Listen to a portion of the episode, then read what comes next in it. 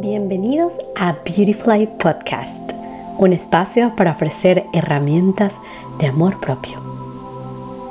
Yo soy Amanda Resende y te estaré acompañando en este camino de autoconocimiento.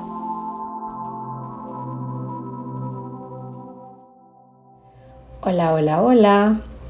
Mi nombre es Amanda Resende y les doy la bienvenida a un nuevo episodio de Beautyfly Podcast. En este episodio vamos a seguir conversando acerca de las tribus lunares. En el episodio anterior habíamos hablado de las tribus lunares de Aries, Tauro, Géminis y Cáncer. En este episodio vamos a estar hablando sobre las tribus lunares de Leo, Virgo, Libra y Escorpio. Recordando que las tribus lunares es donde tú tienes tu luna natal, es decir, el día que naciste, dónde estaba la luna en ese momento, en qué signo zodiacal, y eso te va a dar tu luna natal y por ende tu tribu lunar. Las tribus lunares son escuelas donde venimos a aprender de cada una de ellas. Según a la que pertenezcas, vienes a tener una cantidad de recursos, talentos, aprendizajes, dones que necesitas alquimizar e integrar en tu experiencia humana. Así es que vamos a empezar, no sin antes, barajear las cartas para darle la bienvenida a esa diosa que va a estar acompañándonos como siempre lo hacemos en todos los episodios. Sacamos una cartita del oráculo de los rostros de la diosa y la diosa que nos va a estar acompañando el día de hoy es Estia Vesta, que es una diosa que está, por cierto, vinculada con uno de los arquetipos de los que vamos a estar aluciendo hoy, que es el de Virgo. Así que entonces vamos a adentrarnos a conversar acerca de la tribu lunar de Leo, recordándoles que la fuente de información de, esta, de este episodio viene de la formación de mujeres medicinas y visionarias que yo hice con la Carpa Lunar, que es una organización en México que brinda cursos, formaciones acerca de astrología y muchas otras cosas más, que está muy buena, si la quieren chequear, pues váyanse a su página web, en Carpa Lunar, y allí tendrán toda la información. Entonces ahora sí iniciamos con Leo, y con Leo, las personas que tengan la luna en Leo vienen a sanar el ego, vienen también a trabajar el autoamor radiante, vienen a abrir la visión, a ser más visionarias, a tener más autonomía, a ser miradas, a tener un liderazgo sagrado un empoderamiento propio, aprender de ese empoderamiento propio y el empoderamiento de los demás. La alquimia, esas cosas que tiene que integrar, es por ejemplo el ego saludable que esté libre de iras, de herida. Viene a trabajar la generosidad y a compartirla con otros sin echar en cara nada. Viene también a trabajar el autoamor amarse a ellos mismos, pero también amarse viéndose en otros. Viene a mostrarse, a compartir su brillo sin competir. Viene a abrir la opinión sin imponer la suya. Viene a trabajar su autoestima sin la arrogancia, sin decir yo soy mejor. Las fortalezas, disculpen, las fortalezas de este arquetipo son de la autoestima, corazón noble, el contactar con la realeza personal, con la verdad personal, ser un líder que inspira, tener confianza o ejercer la confianza, empoderar a otros y el carisma. Esta escuela de Leo explora el amor radical, explora el brillar por derecho propio, el no tener que probar nada a nadie, explora llevar la visión en la persona, la generosidad, la confianza, la autoaceptación y ser el sol en nuestras vidas. El misterio de esta escuela es que ese segundo fuego que se enciende, que es el de Leo, porque el primero es el de Aries, nos conecta con el brillo de quienes somos, nos enseña a amarnos, nos enseña a respetarnos para dar permiso, mediante el ejemplo, a otros de brillar y conectar así con el gran misterio. Es muy hermosa la escuela de Leo porque a diferencia de lo que muchos puedan pensar que es que viene como a exacerbar esa, esa, esa, mm, ese brillo, esa, ese amor radical que sienten por ellos mismos. Es más allá de eso, es cómo amarse a través de los demás, cómo amarse sin tener que pedir permiso a los demás, sin quitarle brillo a los demás. Así que eh, esos son los aprendizajes de, Leo, de la en Leo. Y ahora vamos a ver los de Virgo. Esta es una escuela arquetípica que maneja los patrones divinos, está al servicio del espíritu y la tierra, eh, eh, viene a aprender sobre la actitud ceremonial, los espacios sagrados, el servicio sagrado a la humanidad en general. Viene a aprender también a reordenar viejos patrones. La alquimia, hablando de ordenar, es justamente esa, ordenar, pero una, una orden libre de crítica que no construye. Una armonía que sea un equilibrio entre sentir y no sentir. Un perfeccionismo entre el orden y el desorden sagrado, entendiendo que los dos son igual de importantes. Un control equilibrado que no necesita controlar de más, pues confía en que cada quien haga su parte. Es también una escuela que enseña a reorganizarse para integrar todas las vivencias. Se dan permiso para sentirse y percibirse sobrepasada y trascender la necesidad de practicidad.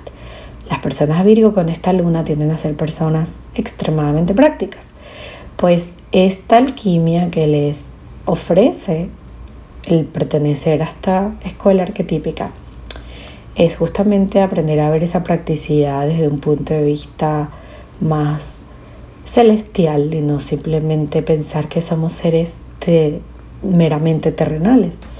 Tomar en cuenta que a pesar de que somos prácticos y que la practicidad es una buena es un buen don de tener, sobre todo en este espacio terrenal, es bueno practicarlo tomando en cuenta y siempre teniendo en cuenta que somos primeramente seres divinos. Entre las fortalezas de esta luna, de, esta, de este arquetipo lunar o de, este, de esta tribu lunar, se encuentra la conexión con las artes de sanación, las ceremonias de la vida, el entender con facilidad la importancia de la autodisciplina, el reconocer la ofrenda sagrada a la comunidad, darse ese servicio sagrado, el abrazar a esa mujer que teje redes el encontrar lo divino en el espacio personal y la celebración de los ritmos de la naturaleza y humanidad. Una persona con luna en, Virgo, por lo general, es una persona que le gusta mucho las plantas, que le gusta mucho sembrar, que le gusta mucho tener ese contacto con la naturaleza. Puede presentarse caso opuesto, que sea una persona que no quiera nada con la naturaleza, entonces en ese caso viene a alquimizar, viene a integrar ese, esa contraparte. La escuela de Virgo investiga los patrones sagrados que nos conectan con la vida, investiga también los sagrados femeninos. Es, son em, observadoras guardianas de, del sagrado femenino.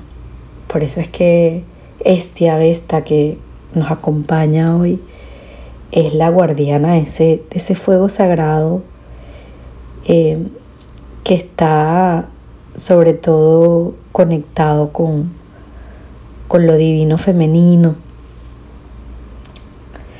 Así es que esa es una de las misiones de esta tribu lunar. También investiga los ritmos humanos, los ritmos de la naturaleza, cómo se conectan. Investiga la dedicación al trabajo, a través del, del servicio, del servicio y la vocación. También investiga la participación ceremonial en los ritos humanos. Trae el espíritu a la materia, entendiendo que a veces se puede perder en la materia, pero justamente eso es lo que tiene que saber integrar, alquimizar. El misterio de esta tribu lunar es que con esta tierrita, que es la segunda tierra en, la, en, el, en el gran círculo zodiacal, comienza la construcción de nuestro propio servicio, el sentirnos útiles para este mundo, celebrar que somos útiles, que podemos poner nuestros dones en beneficio de, los demás, en beneficio de algo mayor. Ritualizar los patrones sagrados que tejen la realidad cotidiana, comprendiendo la realidad cotidiana siempre desde un punto de vista sagrado, para traer así el espíritu a la materia. Y luego entonces analizamos la Libra, la luna o la tribu lunar en Libra. La tribu lunar en Libra toca los siguientes aspectos. Toca el aspecto de la pareja, las relaciones, como el camino hacia Dios. El diluir jerarquías en las relaciones, la diplomacia, el autodescubrimiento gracias a los demás. El entender la verdad,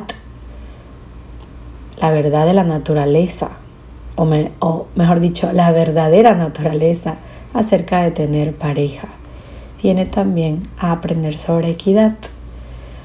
encontrar la verdad, eso que les, que les comentaba, es más entenderla, ¿no? Encontrar y entenderla, hacerla suya, tratar de no imponerla o no dejar que se la impongan. Encontrar ese equilibrio entre lo personal, entre la verdad personal y la verdad del otro. Respetarse, dejar de hacer lo que otros quieren solo por aceptación o buscando aprobación siempre. Estas personas que siempre están queriendo ser reafirmadas continuamente por alguna figura de autoridad, pues tienen que aprender que esa es una manera de respetarse que deben cambiar y que tienen que aprender a respetarse, no dándole su poder a los demás. Entender también la esencia de las relaciones sin idealizarlas esto de poner en un altar a, la pareja, ¿no? ¿no? Entender que todos somos humanos, que erramos y que esa idealización hace más daño que otra cosa. Dar y recibir equitativamente es otra alquimia de esta tribu lunar. Alzar la voz personal sin tener miedo al rechazo. Encontrar la identidad propia. Muchas veces las personas con luna en Libra pueden tender a perderse en la otra pareja o en la otra persona que tienen, puede ser la pareja, puede ser el socio. Entonces es encontrar su identidad para no dejar que otra persona eh, se, se de ella. Vivir relaciones de pareja saludables y honorables. Eso también es parte de la alquimia de esta tribu lunar. Entre sus fortalezas destaca el promover armonía y balance, el promover la diplomacia, el consensar la verdad personal con la verdad de otros. Cuando encuentran esa alquimia, pueden entonces ser ejemplo de lo que es esa conciliación entre la verdad personal y la verdad de otros. También es la pareja ideal cuando está en un estado saludable, en una relación saludable, se convierte en esa pareja que todo el mundo quiere tener. La fortaleza que tiene también es que eh, es buena en relaciones colaborativas, ¿no? de sociedad, etc. Conecta mucho a las personas, es muy buena para eso. Reconoce también los misterios en las relaciones. Otra fortaleza es el romance. Las personas Libra viven para amar, les encanta las parejas y el amor y, estar siempre emparejado. La escuela de Libra explora las relaciones, como ya lo hemos establecido, pero también el autorreconocimiento, no perderme en los demás, sino yo mismo autorreconocerme y apropiarme de mi identidad, lo individual y lo del otro, ¿no? Así como me respeto a mí y respeto mi individualidad, puedo respetar al otro. También cómo hacer espacio perfecto para cada cosa en la vida, en los espacios sagrados, construirlos desde la armonía, desde la paz. Y también explora la maestría en las relaciones. El misterio de esta tribu lunar es que las relaciones humanas nos dirigen al gran, gran, gran misterio. Nos revelan caminos sagrados para conocernos, reconocernos a partir del otro como un espejo. Y este es el camino hacia lo divino, al final. No nos ponen en este mundo solos a vivir esta experiencia humana solas, nos ponen a vivir con otras personas cercanas, nos ponen a vivir con una pareja. ¿Qué nos enseña? Nos enseña a nosotros mismos que son como una especie de espejo. Ese es el gran misterio de la tribu lunar de Libra y de todas las personas que pertenecen a esta tribu. Y finalmente vamos a hablar de la tribu lunar de Escorpio. ¿Cuáles son los aspectos de la tribu lunar de Escorpio que tienen que aprender las personas que nacen bajo esta luna? Por ejemplo, pueden aprender de la fuerza de la vida que surge de la profundidad, la sombra divina, el conocer el inframundo para renacer, el no tener miedo de adentrarse a esas aguas profundas e intensas, en donde ya no hay luz, solo hay sombra, para poder emerger nuevamente, para poder renacer, porque necesitas sumergirte para volver a salir con más fuerza. También la maestría de la sombra, justamente esa habilidad de poder integrarla, ir más allá de los límites. La intensidad es otro aspecto de esta tribu y el encuentro con el chamanismo, con tu brujita interna. La alquimia, cómo integran las personas con, con luna en escorpio, pues tienen que abrazar su poder sin miedo, tienen que abrazar su sombra también sin miedo, sin percibirla como algo malo. Tienen que reconocer su misterio sin calificarlo como algo perverso, reconocerse como brujita sin calificarlo como algo malo. Saber que no hay nada, nada negativo en ellos. Dejar de protegerse en el secreto, dejar de esconderse por miedo a que a que te hieran. Vivir su sexualidad con salud, una sexualidad desde el punto saludable, ¿no? Desde un punto no tan mm, marketingizado como lo los han hecho creer, sino una sexualidad de verdad, sagrada, divina, saludable, sana. Vienen a alquimizar también el vivir la oscuridad sin obsesión. Tampoco es que porque eres bien dark te vas a, ir a lo más dark de lo dark de lo dark. No. Vienes a vivir la oscuridad, pero recuerda que también necesitas luz.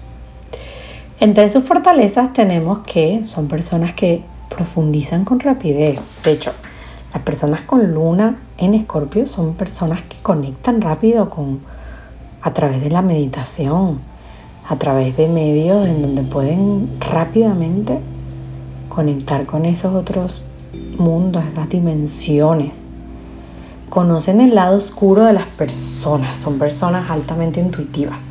Hay personas que saben eh, de, de, em, de primera impresión, eh, olfatean las malas vibras, ¿no? Como dicen. Viven la intensidad emocional tienen dones chamánicos, son brujas, son chamanas. Viven al límite, eso sí, todo lo viven a la máxima intensidad. Conectan con la vitalidad tántrica. Eso es una gran fortaleza. La escuela de Escorpio explora experimentar emociones profundas, el misterio de la vida, la muerte, el renacimiento, el inframundo la sombra que puede integrarse con la propia luz, los límites personales sin culpa, el tener acceso a otras realidades, a otras dimensiones sin tener miedo, la fuerza de vida en una misma como camino al gran misterio.